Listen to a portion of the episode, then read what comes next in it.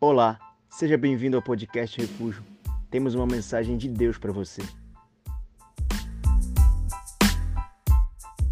Quero ler dois textos essa noite. Um está em primeiro, no primeiro livro de Samuel, capítulo de número 13, verso 13. E o segundo texto está em 2 Samuel, capítulo de número 18, verso 33. Vamos ao primeiro texto. 1 Samuel, capítulo 13, verso 13.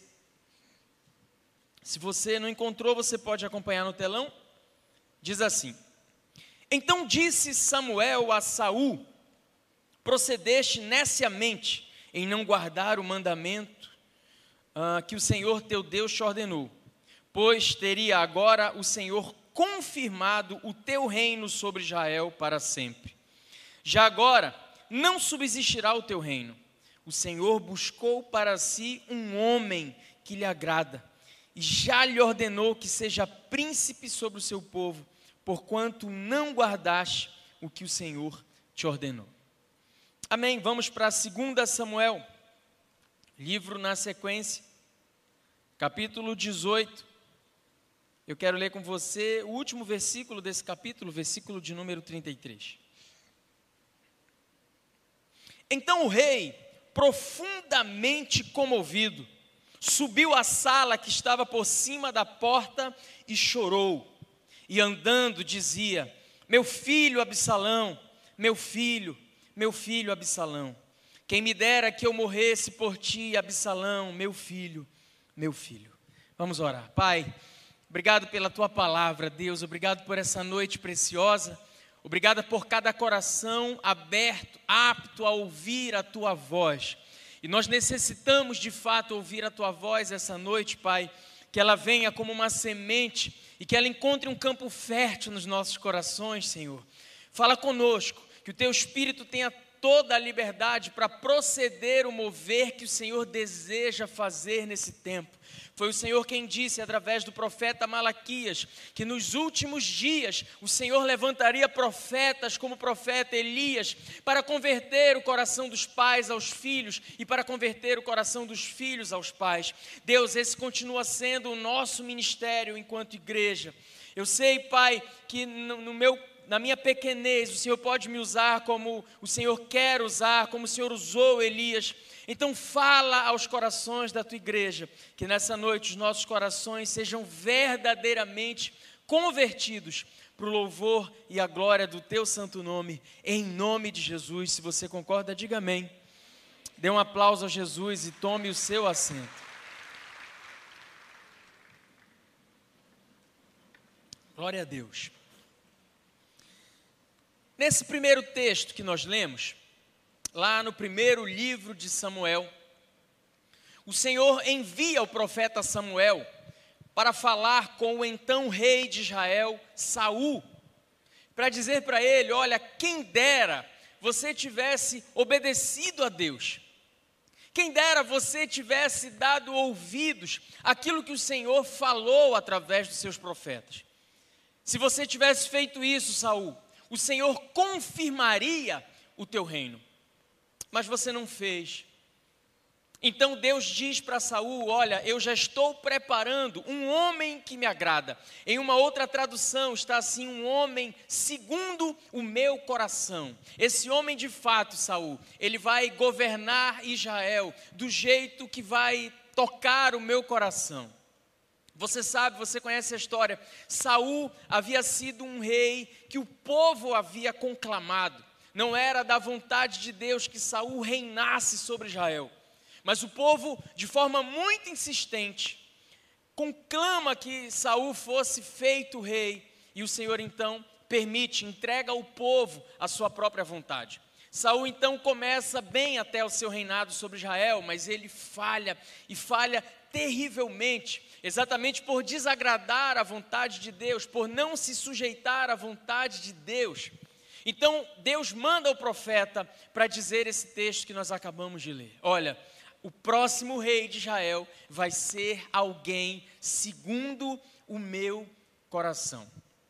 Desde a primeira vez que eu escutei isso, gente, Desde a primeira vez que eu lembro um líder de célula dizendo isso, eu como visitante ainda, ele disse assim: Olha, existiu um homem que Deus levantou sobre Israel e disse assim: Esse homem, ele é segundo o meu coração. Eu simplesmente fiquei apaixonado por isso. Eu simplesmente fiquei querendo saber quem era esse tal Davi, que de fato poderia ter agradado ao coração de Deus. Eu então comecei a ler sobre Davi, estudar sobre Davi. E eu posso te dizer que Davi foi sim um grande rei sobre Israel. Davi foi um baita guerreiro. Você conhece talvez a história mais famosa dele, quando ele vence aquele filisteu, aquele gigante de mais de três metros de altura chamado Golias, que vem enfrentar o povo de Deus, e Davi, usando uma funda, derruba aquele gigante e vence a batalha. Você deve conhecer muitos e muitos salmos escritos por esse rei que foi um adorador maluco para o seu tempo um homem que não se contentava simplesmente em ver a arca, que simbolizava a presença de Deus passar. Davi era o adorador que pulava, que saltava diante da arca, a ponto das próprias pessoas olharem para Davi e dizerem: não deveria se comportar assim um rei de Israel. Davi foi bom em muitos aspectos. Era insano você caçar briga. Qualquer exército da época temia o exército de Israel, não porque era um exército muito bom, mas porque tinha um general sobre aquele exército, o rei Davi, que escreveu salmos belíssimos, salmos os mais conhecidos da Bíblia Sagrada, que você talvez conheça de có e salteado, foram escritos por esse homem um adorador nato. Um homem que diz a Bíblia, quando pegava a sua arca e começava a salmodiar e adorar o Deus de Israel, as pessoas começavam a viver libertação de demônios. Uau! Um guerreiro, um poeta, um bom administrador, um bom gestor, um excepcional líder que pega um grupo de homens que diz a Bíblia, registrado no livro de Crônicas, que eram homens amargurados, homens desprezados pela sociedade, gente com dívida, gente mal amada, e Davi entrega para esses homens uma razão de ser. E esse grupo ficou conhecido como os valentes de Davi. Marcaram um tempo, marcaram uma geração por conta da liderança, do desempenho desse sujeito chamado Davi. Um grande adorador, o maior rei que reinou sobre todo Israel. Mas eu fiz questão de te conduzir a um segundo texto. E nesse segundo texto, o adorador Davi, o guerreiro Davi, o grande rei Davi, está agora amargurado. Ele está chorando a morte do seu filho Absalão. E o texto ele é repetitivo, eu acredito que não à toa. Eu acredito que o intuito é de fato mostrar um Davi desesperado, que muito provavelmente com as mãos sobre a cabeça, andando de um lado para o outro, grita: Absalão, meu filho, meu filho Absalão sobre o corpo, aquele pai debruçado em lágrimas ainda afirma: Quem me dera, Absalão, morrer em teu lugar, meu filho, quem me dera. Que dor. Bom, eu quero te mostrar que esse rei respeitado, poderoso, extremamente diligente com as coisas de Deus, não foi um bom pai dentro da sua casa. Eu quero te mostrar e, na direção do Espírito Santo, quem sabe, gerar em você esse temor, de que você não seja muito bom em algumas coisas, muito diligente, muito aplicado, muito determinado, mas que você postergue, que você deixe de lado, que você não dê a atenção necessária para dentro da sua casa. O maior rei de Israel foi um péssimo pai. E eu falava isso para a Clívia, comentando com ela sobre o que, que eu ia pregar, e ela virou para mim e falou assim: Amor, cuidado com o que você vai falar. Eu falei, por quê? Porque é Davi, né? É o homem segundo o coração de Deus. Em outras palavras, ela estava tentando dizer para mim: não queima muito a, a imagem de Davi. E eu falei assim: olha, isso não tira o fato de que ele era um homem segundo o coração de Deus. Eu acredito que foi, por N razões. Esse cara era um adorador incrível, esse cara tinha o poder, ele tinha a possibilidade de se arrepender todas as vezes que errava. Foi ele que disse ao Senhor: Tira de mim o que o Senhor quiser, mas não tires de mim o teu espírito. Mas isso não tira o fato de que ele não foi um bom pai para os seus filhos, apesar de ser um baita rei, apesar de ter um excelente coração. Davi errou. E Davi errou no principal lugar, o lugar onde nós não devemos errar, o lugar onde nós não podemos errar, dentro das nossas casas. Porque a nossa família, gente, é o lugar para onde a gente volta todos os dias. Você já me viu pregar isso outras vezes aqui? Eu costumo dizer que felicidade não é um lugar onde a gente chega na vida, a felicidade é um lugar para onde a gente volta, todos os dias. A nossa família não é um lugar onde nós estamos, a nossa família é um lugar onde nós somos. E esse é o maior problema, errar dentro de casa. Porque se você erra no seu local de trabalho, talvez depois de um dia difícil, você fala o que não deveria, você explode, você se enfurece com alguém. Mas quando você volta no final do dia para sua casa, porque é a sua casa, é o seu lar, é um lugar de cura. Você pode errar com o pessoal do futebol, se chatear, brigar, discutir, mas quando você volta para sua casa, aquele ambiente onde a presença de Deus é real, te conduz ao arrependimento, te conduz à mudança. Então você pode errar em qualquer lugar, voltando para sua família saudável, você é curado. Mas se a sua família está doente, então nós temos um problema. Porque você vai somatizando erros, você vai somatizando problemas, você se torna ainda mais adoecido. E aí, a tua casa vira simplesmente um dormitório, um lugar onde você chega cansado, um lugar onde você chega com todo o peso do dia a dia. E quando chega na sua casa, porque errou, porque não é um ambiente de cura, aquilo produz ainda mais cansaço sobre a tua vida. Então, o homem segundo o coração de Deus é o pai de uma das famílias mais adoecidas da Bíblia Sagrada. Eu quero rapidamente te narrar essa história, contar o que, que aconteceu para que Davi estivesse chorando a morte de Absalão. Uh, essa história ela está entre os capítulos 12 e 18 de 2 Samuel. Você pode ler depois. Eu vou tentar te resumir ao máximo, para que a gente possa encontrar alguns erros na vida do rei Davi, do homem segundo o coração de Deus, que o tornaram um pai displicente. Então, tudo começa ah, numa história envolvendo três filhos de Davi: Tamar, Aminon e Absalão. A Bíblia diz que Tamar, filha de Davi, era uma mulher extremamente bela.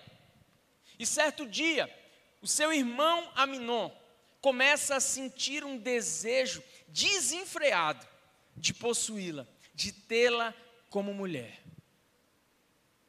E por mais absurdo que seja, por mais doentio que isso pareça, ele começa então a pensar em um plano de poder se relacionar com a sua irmã. E aí um dia ele vai dar ouvido ao seu amigo, Jonadab diz para ele assim: Olha, por que você não faz o seguinte, Aminon? Finja que você está doente. Diga ao seu pai para que ele mande a sua irmã Tamar te levar um bolo ou te levar alguma coisa assim. Estando ela na sua casa, você vai e faz o que você quiser fazer com ela. Assim Aminon faz. Ele simula uma doença, a sua irmã Tamar vai visitá-lo, e ali, diz a Bíblia, Aminon estupra a sua irmã Tamar. E ela fica desesperada, ela chega a dizer para ele: não faça isso, eu vou ser envergonhada diante de todo Israel. Faz o seguinte, vamos, vá falar com meu pai, vamos ver se ele pode me entregar a você como esposa. Só que a Bíblia diz que aquele sentimento de Aminon era um sentimento meramente carnal.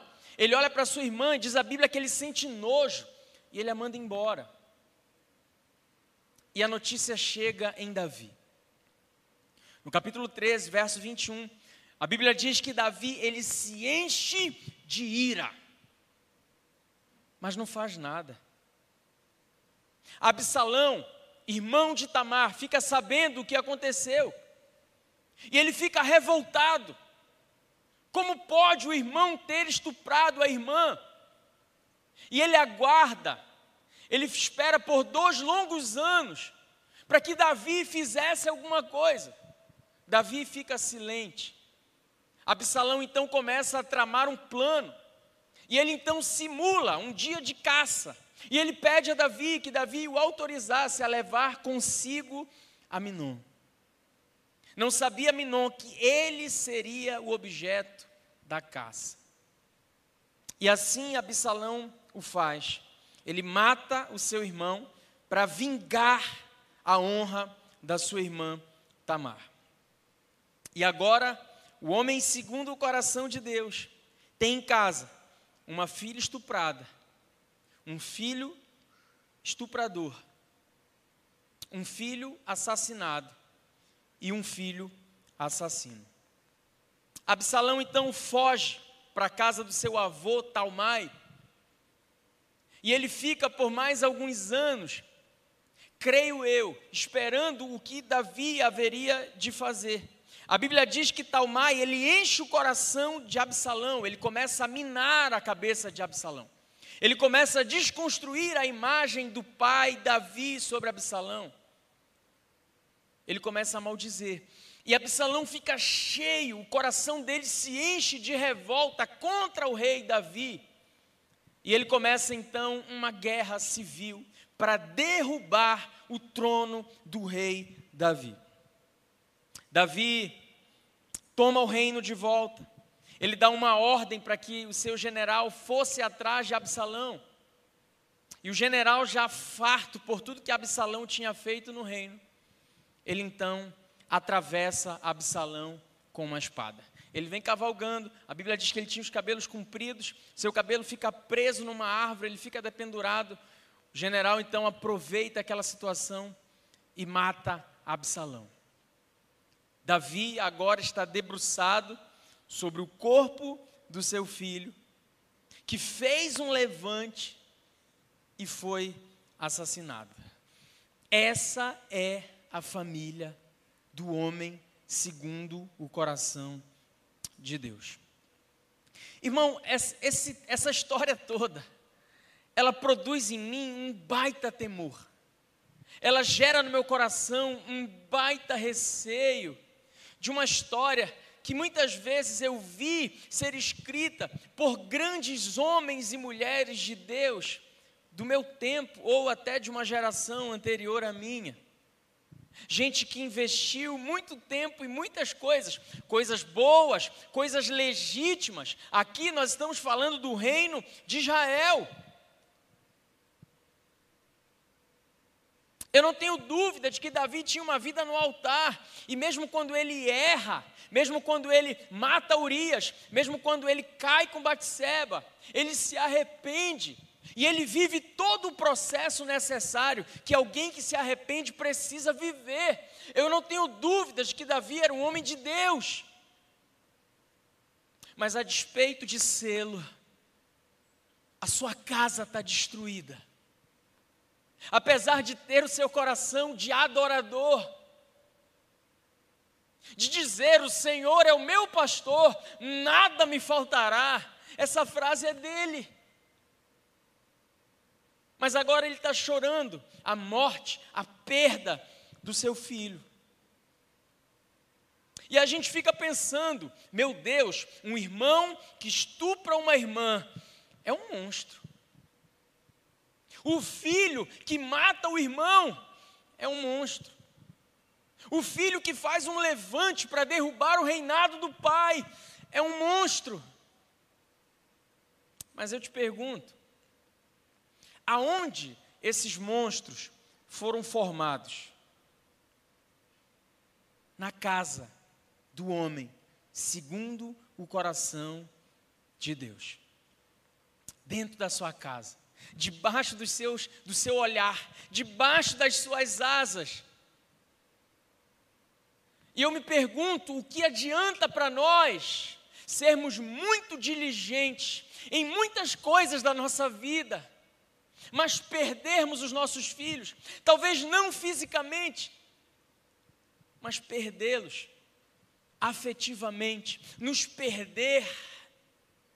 De que adianta dar muito certo em muitos aspectos, de que adianta os nossos diplomas pendurados na mesa do nosso, sobre a mesa do nosso escritório, de que adianta um ministério enorme, de que adianta cruzadas e viagens, de que adianta a conta bancária recheada de dinheiro, se aquilo que tem valor de fato não tem preço. Que Deus nos livre de viver esse tipo de coisa, de ter uma casa destruída, apesar do nosso coração estar no reino de Deus. Então, vamos para alguns erros do pai Davi, que eu penso que arruinaram a sua casa.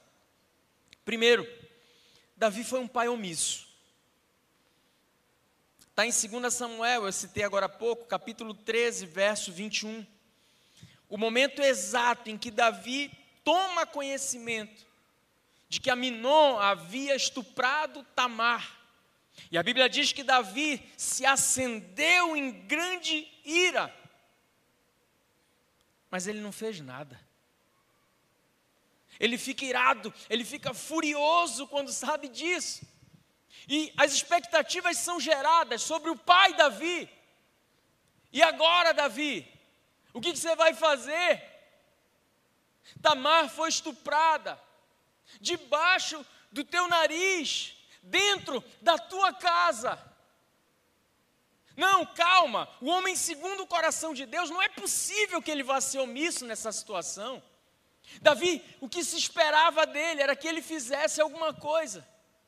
Não há nenhuma conversa, não há nenhum trato, não há olhos nos olhos, não há repreensão, não há punição, não tem absolutamente nada. O que existe é um silêncio por parte do pai que autentica um comportamento monstruoso do seu filho.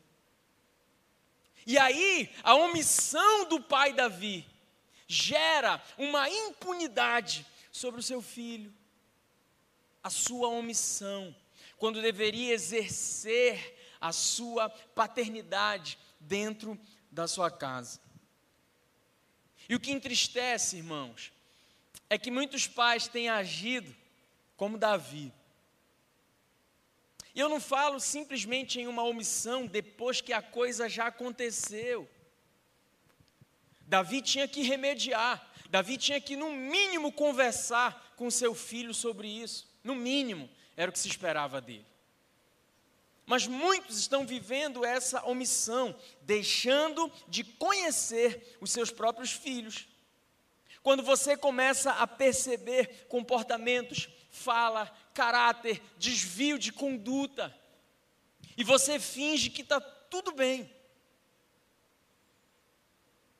Você tem percebido que a voz do lado de fora, que tem minado a cabeça dos nossos filhos, hoje os nossos filhos não estão seguros em lugar nenhum mais.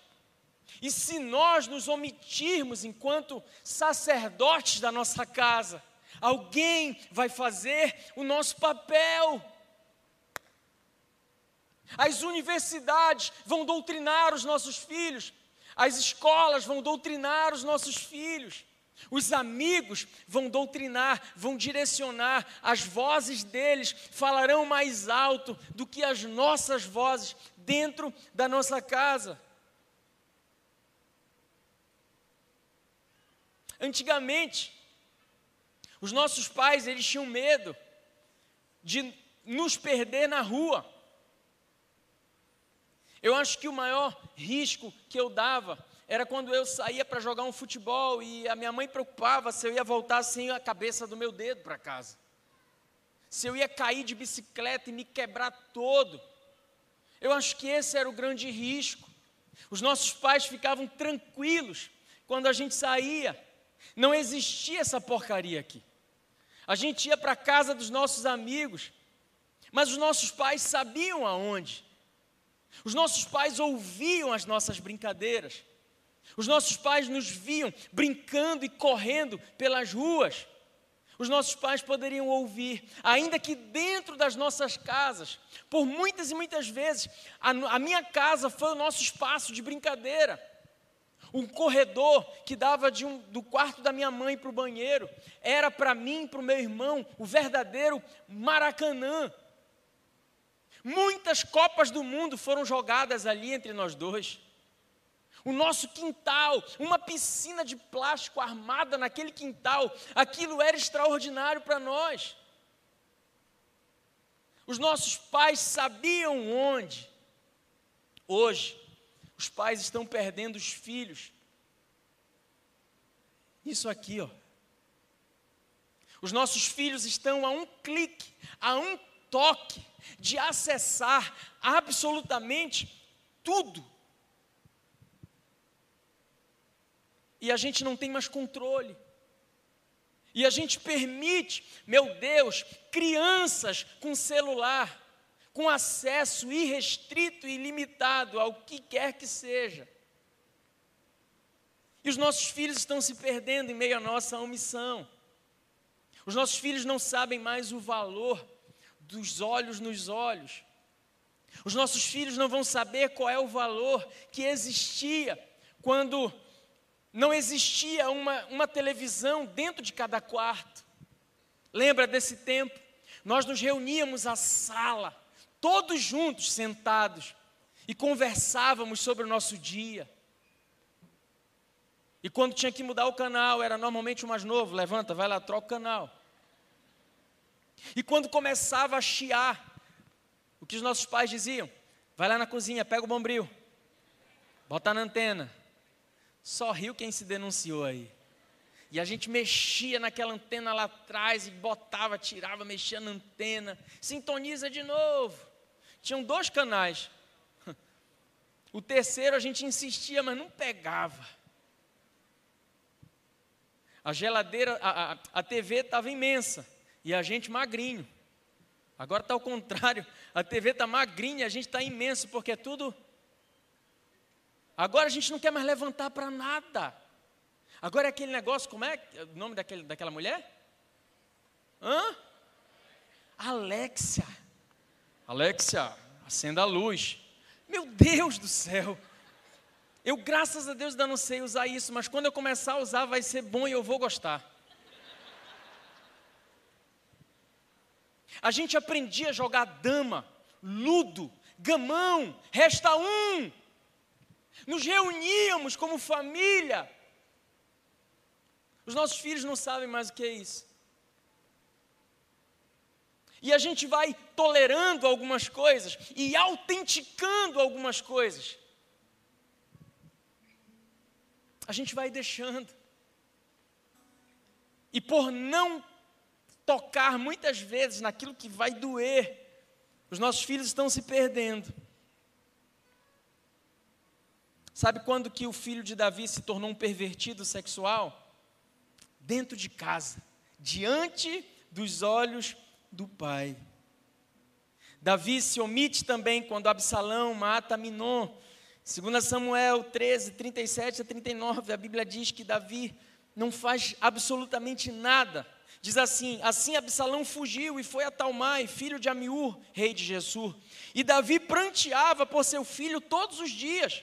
Assim Absalão fugiu e foi para Jesus, esteve ali três anos. Então o rei Davi tinha saudade de Absalão, porque já se tinha consolado sobre a morte de Aminon. Davi se consola a ponto de dizer: Ah, tudo bem, Absalão matou Aminon. Eu não fiz nada e vou continuar não fazendo nada. Por três anos, Absalão espera que Davi o procure. Eu fico imaginando a cabeça de Absalão pensando: não é possível, agora o meu pai vem ter comigo silêncio, autenticando esse comportamento monstruoso. É aí que Talmai enche a cabeça de Absalão. E pela nossa omissão, gente, muitos maledicentes como Talmai podem minar a cabeça dos nossos filhos contra nós, contra os nossos valores, contra aquilo que eu tenho certeza que você ensinou, porque como um pai que ama, você quer o melhor para o seu filho. Davi é omisso. O homem, segundo o coração de Deus, é omisso. E quando eu fazia esse esboço, eu lembrei de um domingo em que eu preguei aqui algo e uma moça me procurou ao final do culto e, e a frase que ela me disse me marcou muito. Ela disse assim: Pastor, eu preciso perdoar o meu pai. E comecei a conversar com ela. Eu falei assim: Você ama o seu pai? E ela disse: Pastor, eu amo muito meu pai, mas eu não quero ser como ele nenhum segundo da minha vida. Cara, eu fiquei pensando sobre isso. Já imaginou os nossos filhos pensarem isso de nós? E dizer assim, cara, meu pai é até um cara legal, mas eu não quero ser como ele. E eu fiquei pensando que tipo de pai eu sou. Que tipo de pai você é? Será que a tua presença cativa o amor e a admiração do teu filho? Ou você é ausente, egoísta e individualista de tal ponto que você é até amado, mas não é admirado? E sinceramente eu não quero viver esse tipo de omissão. Porque pais que se omitem na criação dos seus filhos, um dia chorarão a sua perda. Em morte ou em vida. Porque nós perdemos os filhos, gente, quando nós perdemos a admiração deles. Nós perdemos os filhos quando nós perdemos o poder de influenciá-los. Nós perdemos os filhos quando nós perdemos a honra quando nós perdemos o orgulho no coração dele de sermos quem nós somos. Aí vamos lamentar ao final: Absalão, meu filho, Absalão, Absalão, meu filho, quem me dera morrer por ti, Absalão. Davi teve vontade de morrer pelo seu filho, mas não teve coragem de viver por ele. Era talvez um pai que não tinha tempo. Não tinha tempo para uma conversa, para um almoço, para um jantar. Nunca sobrava um dinheirinho para um churrasco, para uma viagem, para um dia em que você pode construir memórias afetivas que, acredite em mim, irmão, futuramente vão fazer a diferença na vida do seu filho. Uma construção de memória afetiva pode desconstruir trocentos argumentos de amigos lá fora que vão tentar levar o teu filho para o caminho que eles querem levar. E Satanás não brinca de ser Satanás. Mas de quem é o papel de ensinar? Meu e seu. O filho de Davi, Salomão, em Provérbios 22, 6, ele diz assim: Ensina a criança no caminho em que deve andar, e quando for velho, não se desviará dele.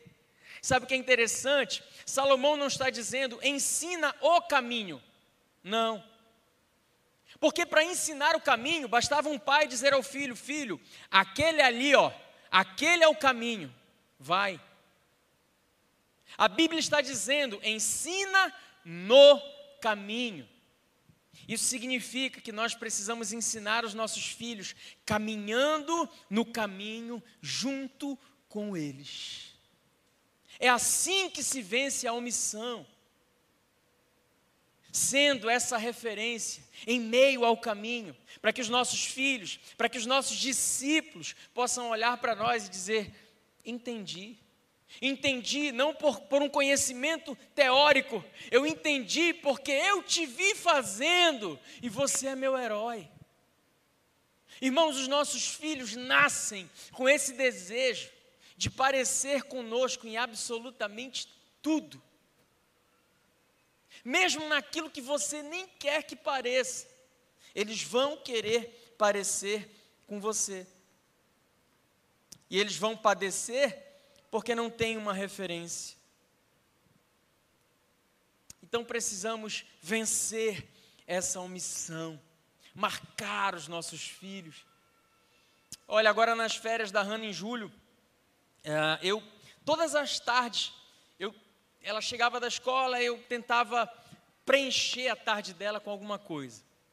Né? Então chegava do tribunal, almoçava correndo levava ela para a piscina, nós íamos brincar, íamos montar um quebra-cabeça, a gente é craque em quebra-cabeça.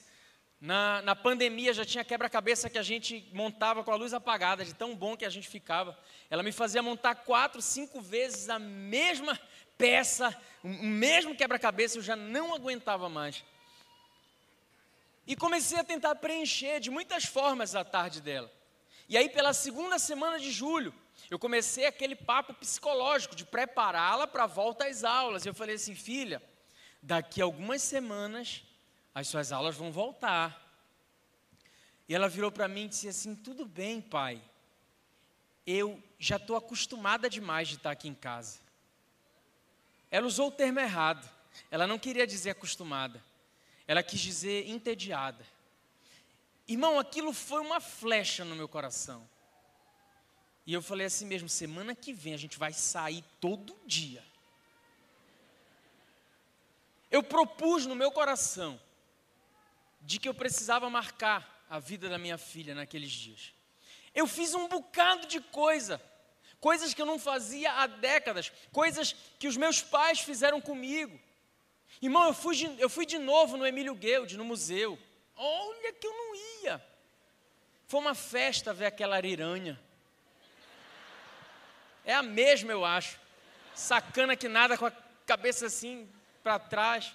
É a mesma onça, tá com a bengala velha. Eu fui, eu fui em lugares que eu nunca tinha ido aqui em Belém. Eu fui no borboletário. Eu nunca tinha ido no borboletário. Fui ver borboleta. Levei ela para tomar sorvete. Procurei até a sorveteria Santa Marta, descobri que não existia mais. Eita, só rio velho agora. Era boa Santa Marta, fala a verdade. Não sabe o que era, né? Era muito boa Santa Marta, procura saber. Não existia mais, mas não tem problema, tinha outras sorveterias boas. Me patrocina, Cairu, não vou falar o teu nome aqui. Mas, sabe o que foi legal? No primeiro dia de aula dela, quando eu fui buscá-la na escola, ela disse: Pai, a professora pediu para a gente fazer um desenho aqui do que mais marcou a gente em todo esse período de férias. E eu falei, o que, que você desenhou? Ela falou, eu desenhei eu e você dentro do borboletário vendo as borboletas. Ah, legal, né, cara? Eu não estava muito afim de estar naquele borboletário, não. Estava calor. Mas aquilo marcou. Ela desenhou até o vestido florido que ela estava no dia. Ela falou, pai, o senhor me botou, o senhor botou de propósito, o senhor botou um vestido que tem flores e borboletas. Foi de propósito nada, foi o primeiro que eu achei. Não tinha camisa do Pai Sandu, vai esse vestido mesmo. Mas a gente vai vencendo essa nossa omissão. Eu vejo um segundo erro na vida de Davi. Davi transfere responsabilidades suas a terceiros. Olha só, 2 Samuel 18, 5, está escrito assim: E o rei deu ordem a Joabe e a Abissai e a Itai, dizendo: Brandamente tratai, por amor de mim, o jovem Absalão. Davi transfere o seu carinho.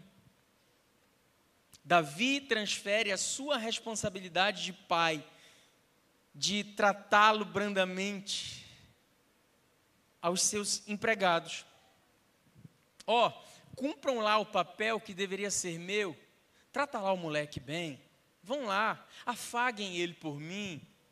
Peraí, Davi, esse papel é seu, cara. O papel de dar carinho. Não, não deveria ser dos teus empregados, não deveria ser dos teus servos, Davi. Esse papel é teu, cara.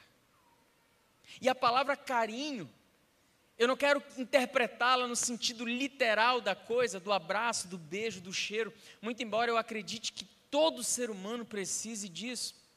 A palavra carinho, ela vem do latim, é a palavra caros, que quer dizer exatamente algo que tem valor, algo precioso.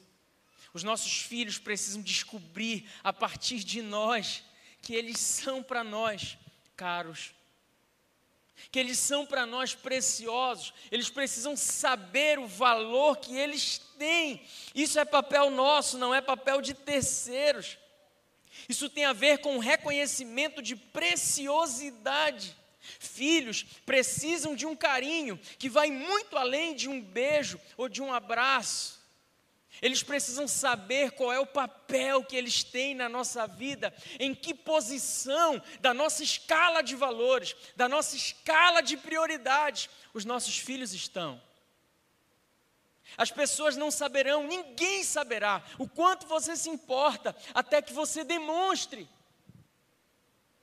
E muitas vezes o teu eu amo você se tornou um, um termo pré-fabricado que à luz do teu comportamento já não fala mais nada, já não comunica mais nada para o teu filho. Carinho é feito sobretudo com os teus exemplos. É feito com a honra que é gerada dentro da sua casa. É feito com a imagem que o teu filho tem de você. Quer fazer um carinho bacana no teu moleque? Seja o sacerdote que o teu lar precisa. Ame a mãe dele. Trate a mãe dele com respeito. Trate o seu filho com respeito. Dê a ele atenção. Seja carinho com a tua presença. Os nossos filhos precisam saber, gente, qual o papel deles, qual a posição deles, qual o grau de importância que nós atribuímos a eles.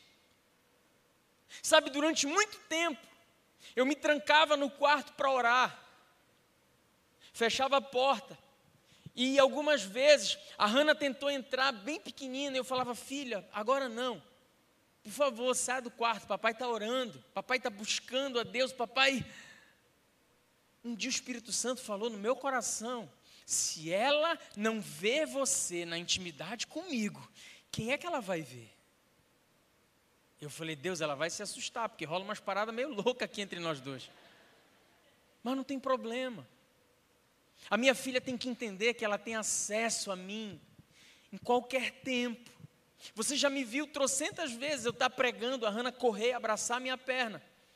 Eu preguei no retiro com ela atracada na minha perna, retiro dos líderes. Ela simplesmente correu, atracou na minha perna e ali ela ficou. E eu fui pregando com ela atracada na minha perna.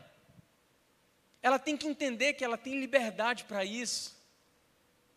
Já aconteceu de eu estar numa reunião importantíssima.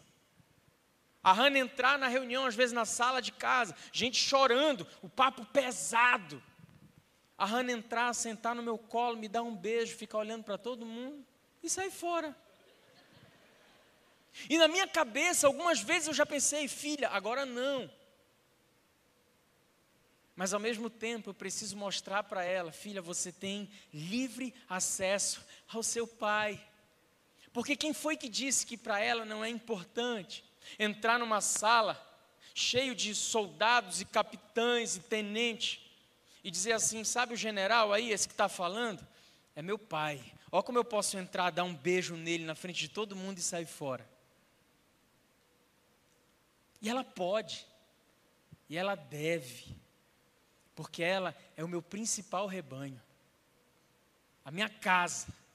E não importa se eu estou pregando para mil e tantas pessoas aqui, para dez pessoas, a minha filha tem que ter acesso. Eu preciso demonstrar para ela. Esse, é, essa é a forma de mostrar carinho que ela precisa. Ou você acha que não é importante para o seu filho perceber que você cancela qualquer agenda por ele? Ou você acha que não é precioso teu filho saber que você cancelou, deixou de ganhar um trocado a mais, cancelou alguns clientes para poder ter uma tarde livre com ele? Numa tarde livre, você pode marcar a vida do seu filho para todo um sempre produzindo memórias afetivas que lá na frente, quando ele estiver numa verdadeira encruzilhada, ele vai lembrar da formação que você deu. Ele vai lembrar de que você foi um pai presente e a tua presença pode fazer toda a diferença. Davi transfere o carinho, Davi transfere o apaziguamento do coração dos filhos. Ele não trata com nenhum dos filhos que está com o coração ferido. Ele deixa que Talmai trate com Absalão. Sabe por que, que muitos filhos têm dificuldade de se relacionar com Deus? Porque muitos de nós não fomos bons pais para eles. A referência de pai que eles têm é uma referência maculada, manchada, ferida. Quando eu entendi isso, irmão, isso fez uma diferença gigantesca na minha vida. Quando eu entendi que a minha relação com a Hannah ela vai fazer a diferença na relação da Hannah com Deus, isso mudou muito dentro de mim, em muitos aspectos. No retiro dos líderes, o pessoal até achou graça. Ah, eu tinha prometido para a Hannah que eu ia entrar na piscina com ela e eu não estava afim de entrar na piscina. A gente estava arrumando as coisas para vir embora. Eu ia pregar aqui logo mais, eu estava cansado. E ela começou a chorar. E eu falei para ela assim: Eu vou entrar na piscina. Não por causa desse teu choro, que o teu choro não me comove. Eu vou entrar porque eu te prometi que eu ia entrar e eu quero mostrar para você que o seu pai cumpre aquilo que ele promete. Entrei na piscina. Não pelo choro dela, mas por ela entender que ela pode confiar no pai. Um dia ela vai se deparar com as promessas de Deus na vida dela e ela vai dizer: Eu posso confiar nas promessas do meu pai, porque ele cumpre todas elas. Davi transfere. Davi transfere a repreensão dos filhos. Ele não chama a atenção de ninguém, ele não põe um fim na desordem. É triste demais, cara, a gente vê pais que não repreendem, não disciplinam, não cuidam, que transferem essa responsabilidade para outros. Às vezes eu recebo umas ligações de uns pais assim que, pastor, o meu filho não está indo para a faculdade, não sei quantos dias que ele falta, alguém tem que fazer alguma coisa. a minha vontade de, de falar é: disseste bem, alguém tem que fazer alguma coisa, e não é o pastor, é você, fofo. O filho é seu, o filho tem barba na cara. Por que, que a culpa é minha? Pastor, minha filha tirou nota baixa na faculdade, precisamos conversar. Eu? Fui eu que fiz a prova? Fui eu que posterguei, que me omiti? Fui eu? Por que, que a gente transfere repreensão e sofre o pobre do pastor? Mas aí, ah, eu falo amém, querido. Vamos conversar, vem aqui no domingo, eu vou atender você, sem problema. Mas pais adoram transferir para nós. Terceiro erro, para a gente terminar. Davi erra na falta de exemplo. Porque a grande tragédia da família de Davi começa dentro do palácio. O que, que começou, gente? Toda essa crise que desencadeou a morte de Absalão? Um desejo sexual desenfreado de Aminon por Tamar.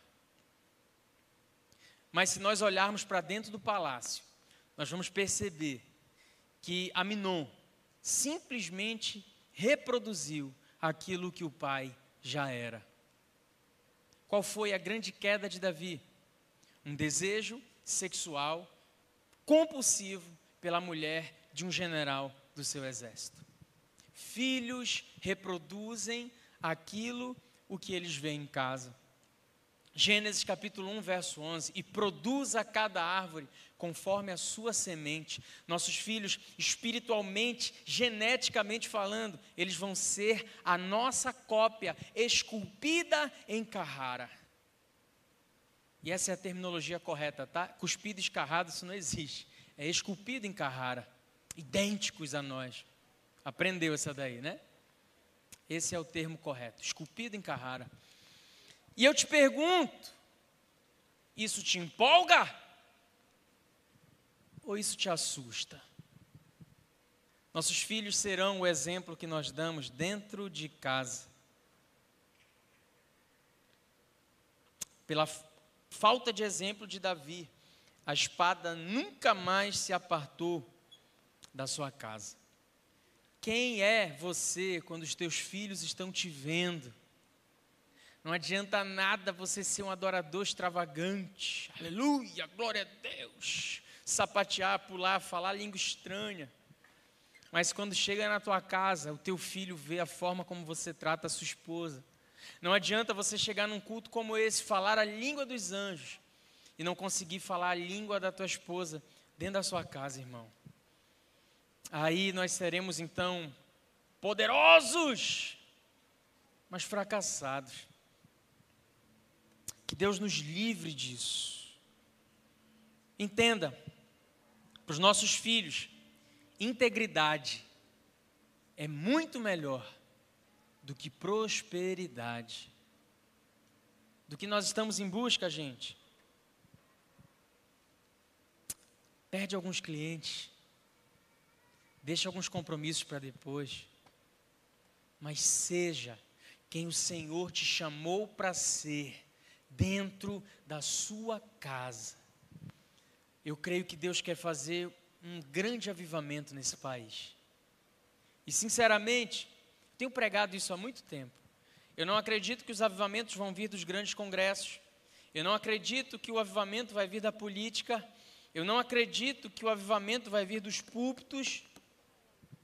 Eu acredito que o avivamento vai ser tal qual o avivamento da igreja primitiva dentro das casas, dentro dos lares, assentado à mesa, partindo o pão, tendo tudo, tendo o mesmo pensamento, dividindo esse ambiente familiar. É aí que Jesus quer operar. Jesus quer fazer algo tremendo. Fique de pé no seu lugar. Bom, você talvez esteja se perguntando, pastor, mas como viver esse tipo de relação dentro de casa?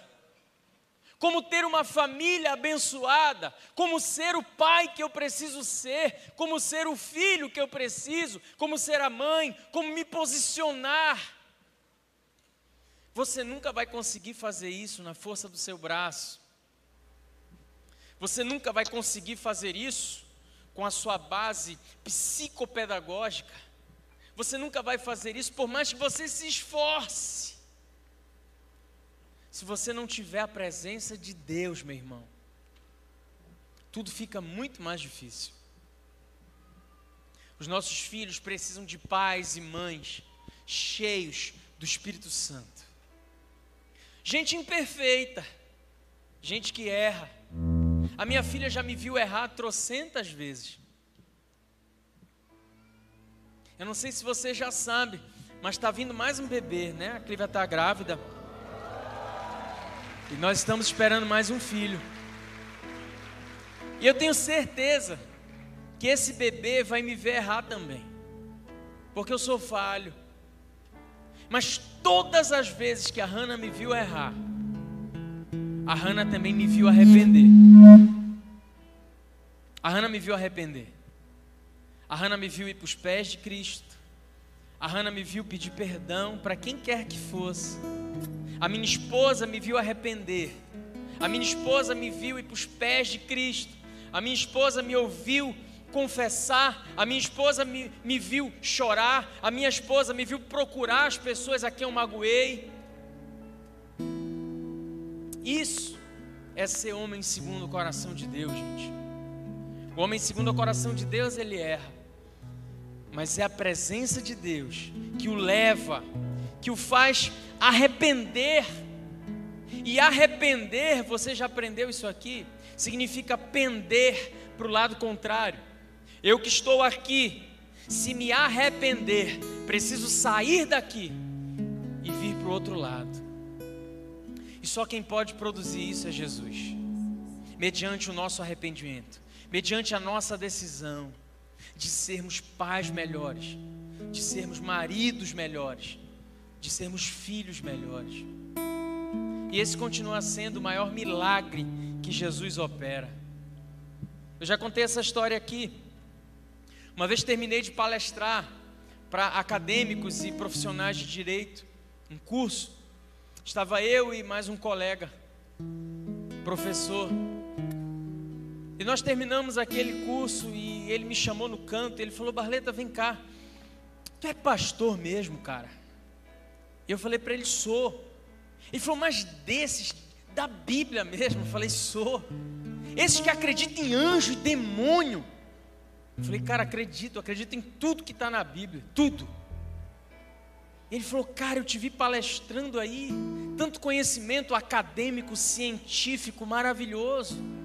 Como é que você pode acreditar nisso, cara? E se no fim isso tudo for uma grande balela?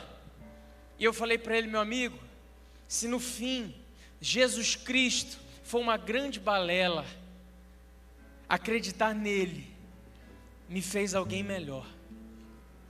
Se no fim isso tudo for mentira, acreditar em Jesus me fez feliz.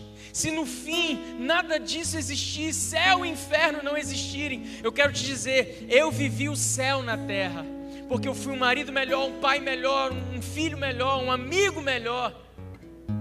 Se no fim isso tudo for mentira, valeu a pena, porque essa mentira que você está chamando mudou a minha vida. E eu sei que não é uma mentira. Eu falei para ele: se eu tiver certo, cara, e, fel, e céu e inferno existirem, você está indo para onde? Ele falou: Ih, cara, vamos que tem que bater o ponto, está na hora da gente ir embora. Pois é, é Jesus quem pode nos fazer melhor, cara. É Jesus que pode transformar o mais duro coração em um coração humano, em um coração que ama. Pastor, ah, o senhor está falando aí, eu nunca consegui dar um abraço no meu filho, eu sou. Eu não recebi isso, pastor, eu não consigo passar adiante. Se Jesus te abraçar, irmão, você vai ser o cara mais doce da face da terra. Você vai ser exatamente parecido com Ele. Caminhar com Jesus nos torna parecidos com Ele. Eu quero orar por você hoje, que precisa ser parecido com Jesus. Você quer dizer, pastor, eu preciso dessa mudança de vida. Eu preciso hoje me arrepender. Eu preciso mudar hoje de lado. Eu preciso abrir o meu coração para tudo que Jesus quer fazer. Sai do seu lugar, vem aqui à frente. Deixa eu orar por você. Seja você pai, seja você filho, seja você quem for. Jesus quer mudar a tua história. Vem, deixa eu orar por você. Esse foi o podcast Refúgio. Esperamos que tenha te abençoado. Para mais informações sobre nosso ministério, acesse nossas redes sociais.